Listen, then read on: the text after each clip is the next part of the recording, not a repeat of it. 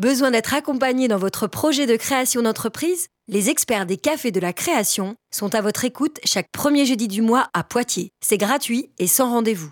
L'émission Rayon frais vous est présentée par le Crédit Agricole de la Touraine et du Poitou. Une puissance de professionnel, je dirais. Bizarre. Ça, c'est bizarre. C'est toi en plus. Bonjour à tous et bonjour à toutes. Bienvenue dans Rayon frais. C'est tous les mardis de midi à midi 30 et les mercredis de 7h30 à 8h.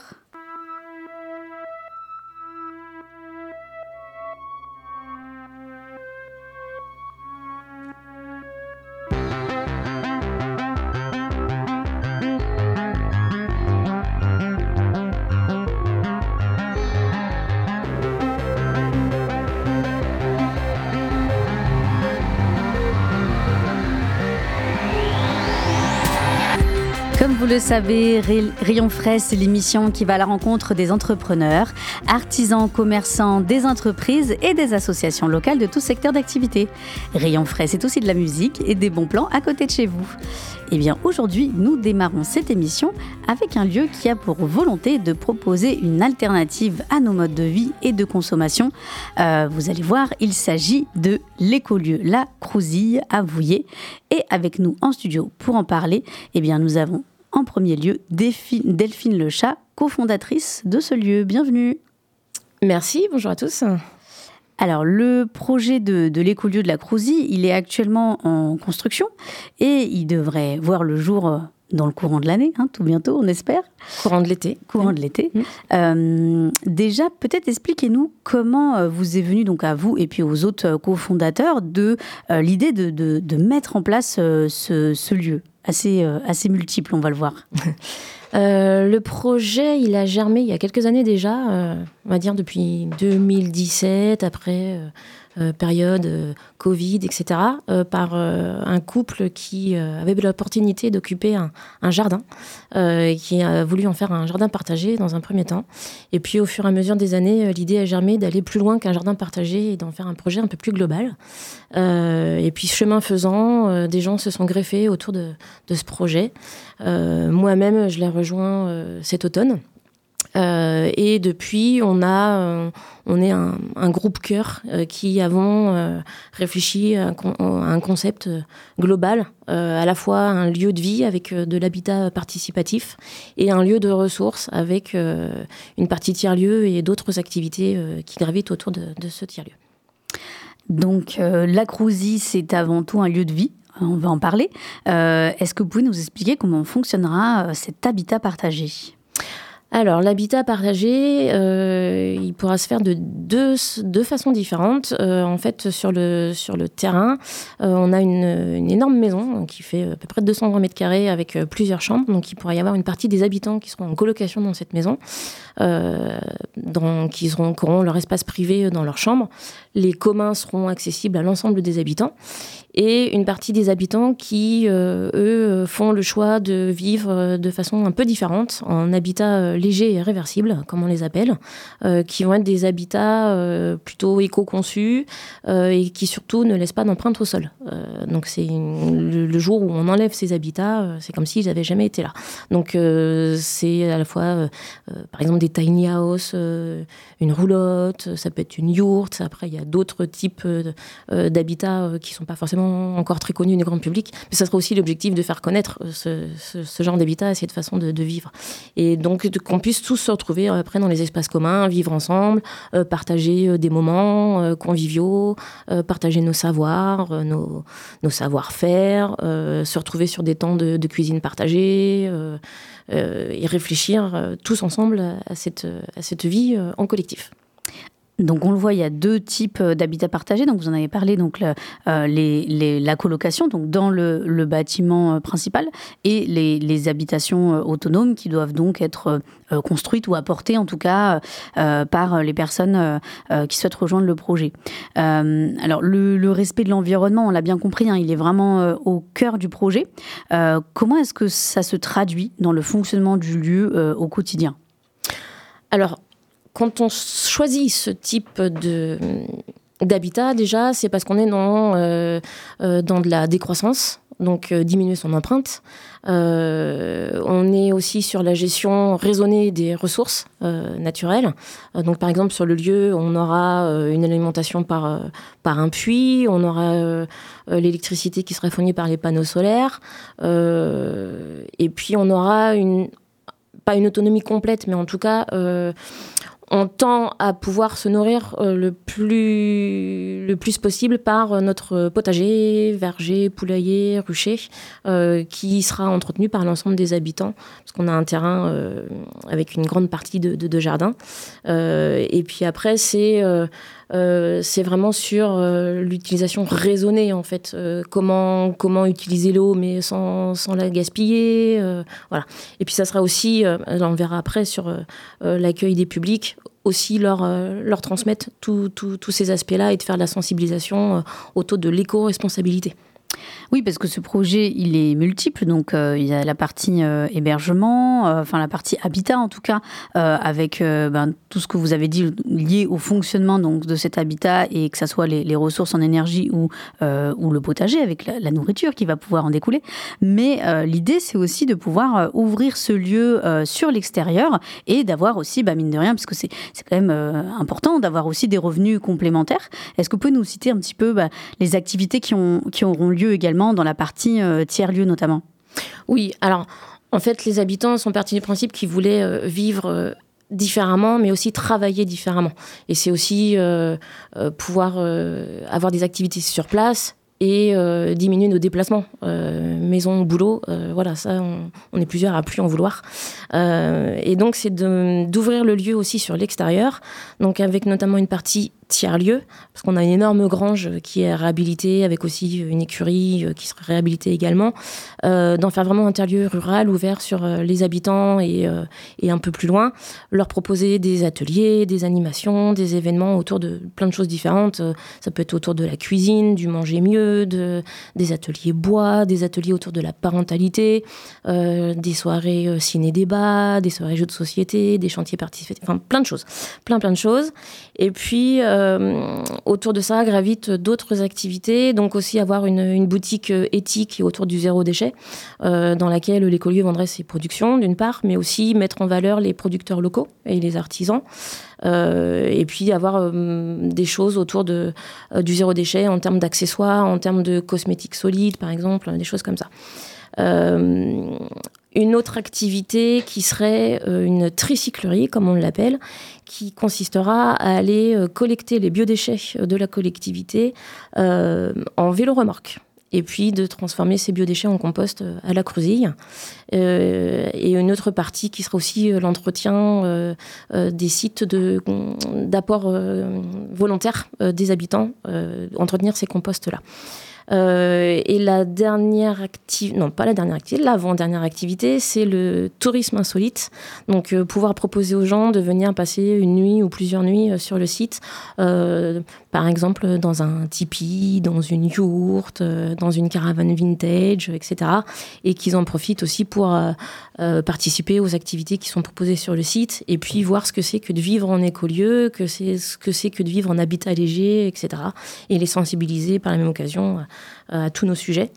Et la dernière activité, euh, c'est euh, une école alternative qui sera accueillie sur le site, l'école Les Hirondelles, qui fera partie de la deuxième partie de l'émission, puisque je suis avec Colline qui m'accompagne ce matin pour parler de l'école. Exactement. Euh, alors donc pour euh, pour entrer un peu plus, euh, enfin pour donner un petit peu une idée peut-être aux auditeurs auditrices qui, qui nous écoutent, bah, y a, on peut s'investir dès maintenant sur le projet, alors que ça soit pour devenir copropriétaire, puisque l'objectif est de pouvoir acheter donc bah, cette parcelle et, ces habitations à plusieurs et de pouvoir bah, s'y installer euh, très prochainement. Oui, c'est ça.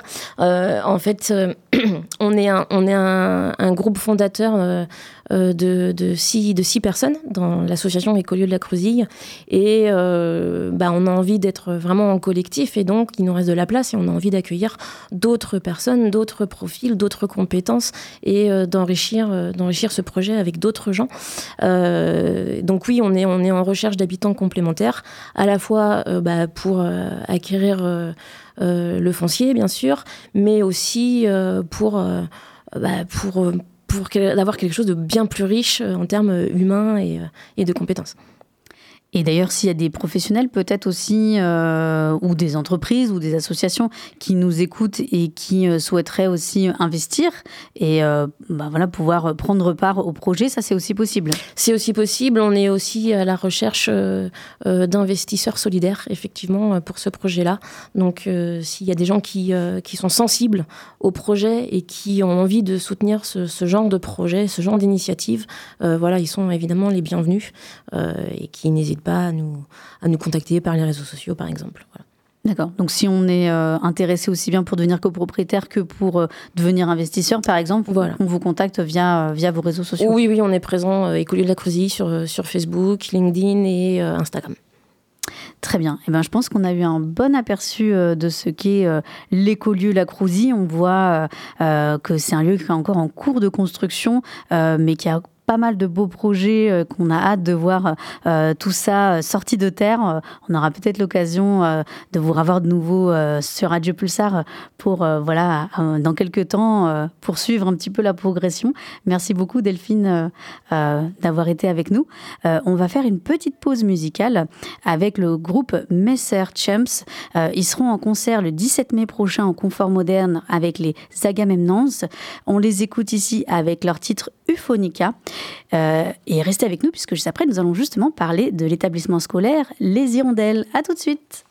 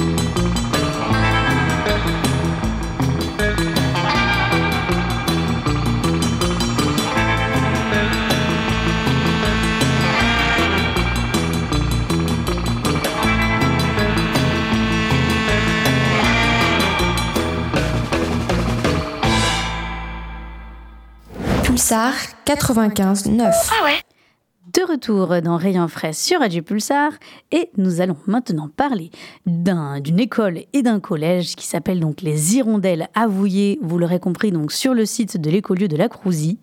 Et avec nous pour en parler, eh bien, nous avons Colline Boiteau qui est cofondatrice mais également facilitatrice d'apprentissage. Bienvenue. Merci, bonjour. Alors, ravi de vous avoir avec nous euh, dans Rayon. Euh, alors déjà, pour euh, peut-être recontextualiser, donc les Hirondelles, c'est une école privée laïque, hors contrat avec l'éducation nationale, et qui ouvrira ses portes en septembre prochain. peut-être pour, pour démarrer, peut-être Colline, vous pouvez nous dire, donc en tant que cofondatrice, mais également en tant qu'ancienne institutrice, pour quelles raisons est-ce que vous avez souhaité participer à la création de cette école? Alors moi, je suis tombée dans les pédagogies actives dès le début de mes études, un petit peu par hasard. Euh, je suis arrivée sur un stage et c'était une classe Montessori avec une enseignante en cours de formation.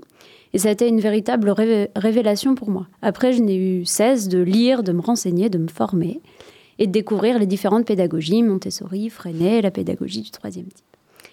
Euh, je l'ai d'abord appliquée dans l'éducation nationale, effectivement, pendant deux ans et demi sans pouvoir aller vraiment au bout des choses parce qu'il reste la contrainte des programmes, la comparaison entre les enseignants. Euh, voilà, des choses qui ne permettaient pas pour moi d'aller au bout de la démarche.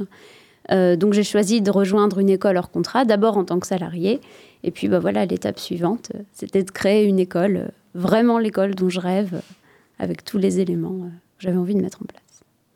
Donc alors on a compris euh, les Hirondelles, donc euh, une école où les enseignements sont donc basés notamment sur la pédagogie Montessori et Freinet. Alors peut-être pour celles et ceux qui n'y connaissent rien, est-ce que vous pouvez déjà nous expliquer un petit peu quels sont les euh, qu'est-ce qu'il y a de différent en fait par rapport à un enseignement classique Qu'est-ce qui change? Alors, au, niveau des pédagogies, il y a d'abord le mot le plus important, je dirais que c'est l'autonomie de l'enfant.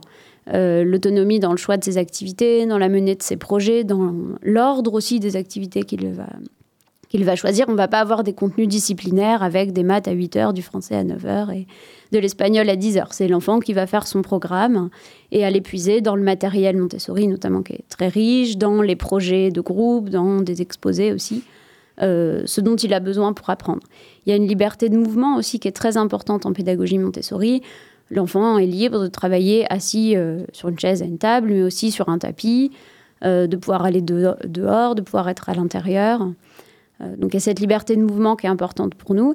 Et puis il y a toute la dimension vivre et apprendre ensemble. L'idée, c'est pas d'apprendre tout seul à sa table et d'écouter un enseignant qui fait son cours, c'est d'aller faire des recherches ensemble et de se mettre réellement en projet en groupe. je dirais que c'est là où ça diffère principalement au niveau pédagogique. Alors, l'école, elle est située, donc, comme on l'a compris, au sein de, de, de l'écolieu de la Crousie. Euh, et donc, vous partagez, j'imagine, les valeurs euh, propres avec, euh, avec ce lieu qui, qui, va voir le jour prochainement. quelles sont peut-être aussi les, les, valeurs, justement, de, l'école et qui se traduisent bah, notamment par, par l'apprentissage auprès des enfants ou des adolescents? Alors euh, oui, notre école a un petit peu quatre axes principaux. On a parlé des pédagogies actives, mais il y a aussi le lien à la nature. On est situé sur un écolieu, c'est un espace d'un hectare avec, on l'a dit tout à l'heure, un potager, des ruches, un grand jardin, et c'est aussi source d'apprentissage pour les enfants. Euh, et puis comme l'écolieu de la Crousille, euh, l'école sera en yourte, donc c'est aussi un, type de c'est pas vraiment un habitat, mais euh, qui permet de ne pas avoir d'empreinte au sol, qui permet aussi de vivre les saisons. Euh, quand on est dans une yourte, on, sent la toile bouger quand il y a du vent, on, sent, euh, on entend la pluie tomber, etc. On, est vraiment connecté à la nature. Et je crois que ça fait partie de l'identité de notre école, comme de l'identité de l'écolieu de la Crousille. et puis, on est un lieu ouvert sur l'extérieur, on l'a dit tout à l'heure. L'écolieu de la Crousille, c'est un lieu de vie et de ressources, donc avec des habitants, habitantes et des personnes extérieures qui ont aussi euh, des passions, des métiers, des compétences à venir partager. Et donc l'école, c'est aussi une école ouverte. C'est pas une école pour les, habitants, les enfants des habitants de la Crousille, c'est une école ouverte sur la commune de Vouillé, sur la commune de Poitiers, sur les alentours. Et, donc cette dimension d'ouverture, elle, est commune aussi à la Crousille. Et puis, euh, dernier axe pour nous, et non des moindres, c'est le vivre ensemble. Euh, donc on essaye d'utiliser au maximum la communication non violente dans notre manière de s'adresser aux enfants, mais de s'exprimer entre nous aussi, adultes. C'est quelque chose qu'on partage avec l'écolieu de la Crousie. Et puis toute la dimension euh, coopération, euh, gouvernance partagée, qui sont des valeurs communes aux deux projets. Donc on le voit cet établissement donc école et collège puisqu'il y a les, deux profils donc les, deux niveaux.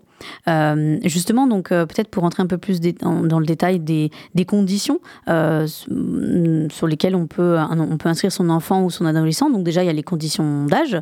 Est-ce qu'il y a d'autres conditions?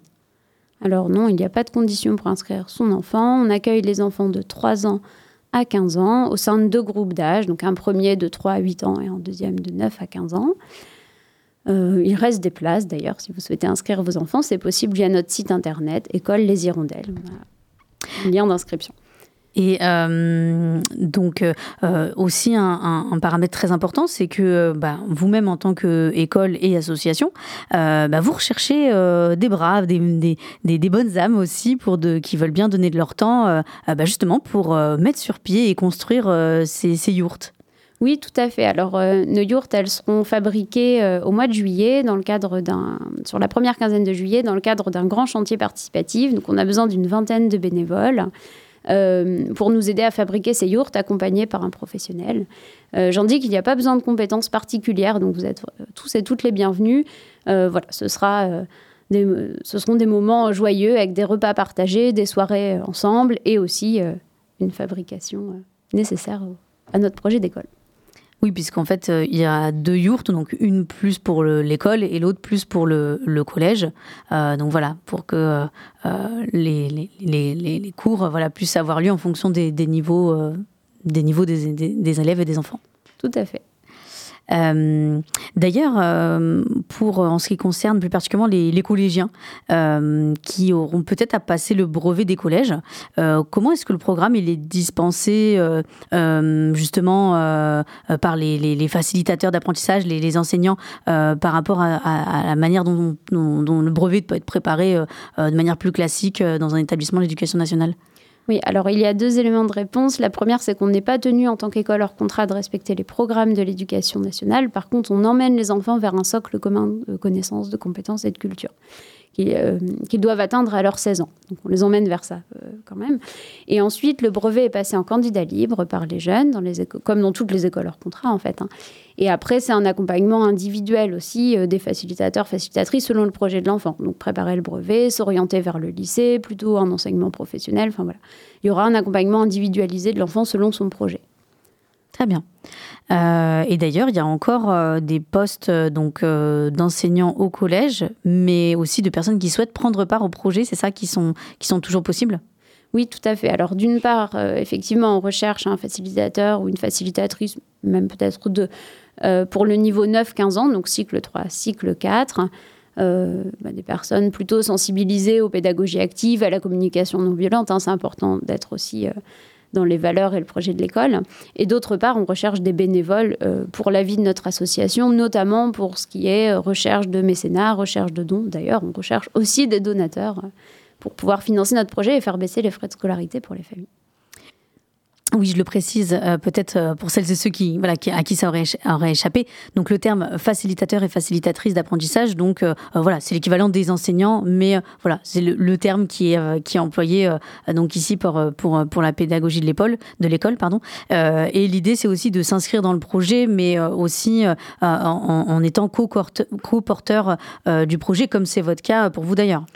Oui, tout à fait. Alors, on a choisi le terme facilitateur, facilitatrice d'apprentissage parce que ça correspond davantage à notre posture. On est là vraiment pour faire le lien entre l'enfant et l'apprentissage, pour lui donner des outils, pour l'emmener vers des outils et des projets, plus que pour lui transmettre quelque chose de manière frontale. Et effectivement, on recherche quelqu'un qui s'implique dans l'association euh, pour écrire le projet pédagogique, pour aménager les yourtes, un membre du projet qui soit vraiment motivé par celui-ci.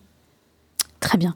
Et ben justement, il y a une, réunion d'information qui a lieu euh, très bientôt, donc euh, euh, ce samedi 13 mai à 15h30 à Cobalt, donc qui se trouve donc dans le centre-ville de Poitiers. Et donc ça va être l'occasion de, pouvoir rencontrer un petit peu les équipes pédagogiques et d'en savoir plus, c'est ça, hein, sur les projets? Oui, tout à fait. On va présenter d'abord les aspects pédagogiques du projet, un petit peu le lieu, le fonctionnement, répondre à toutes les questions des familles. Je suis sûre qu'il y aura beaucoup de questions. Ce sera aussi l'occasion de se préinscrire à l'école. D'accord. Et donc, si on veut vous contacter pour plus d'informations en dehors de, cette euh, journée d'information, ça c'est possible sur votre site internet et, vos réseaux sociaux, j'imagine? Oui, tout à fait. On s'appelle l'école Les Hirondelles sur nos réseaux sociaux, Facebook et Instagram, et sur notre site internet. Très bien. Eh ben merci Colline d'avoir été avec nous euh, dans Rayon Frais. Et oui, c'est déjà la fin de Rayon Frais. On se quitte en musique avec un extrait d'un mix du collectif de DJ La Ferveur que vous pourrez d'ailleurs retrouver sur la scène euh, du festival Les Prairies électroniques, donc festival de musique électronique et dont Radio Pulsar est partenaire. Euh, donc ce festival a lieu ce week-end au parc de Blossac à Poitiers. On vous invite bien sûr à vous y rendre et rester à l'écoute puisque juste après démarre votre émission d'actualité et on se dit à la semaine prochaine.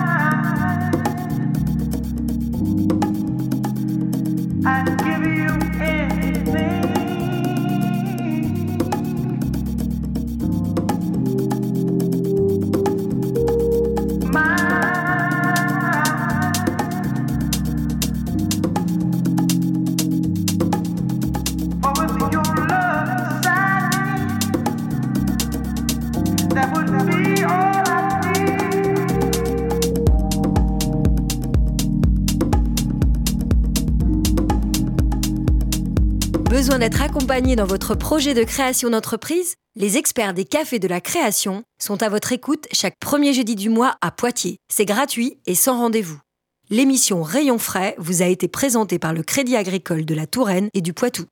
Une puissance de professionnel, je dirais. Bizarre. Ça, c'est bizarre. Des étoiles en plus. À quoi tu penses? Bizarre. Des sons de fréquence supérieure à ceux du spectre audible. C'est monstrueux. Des étoiles en plus.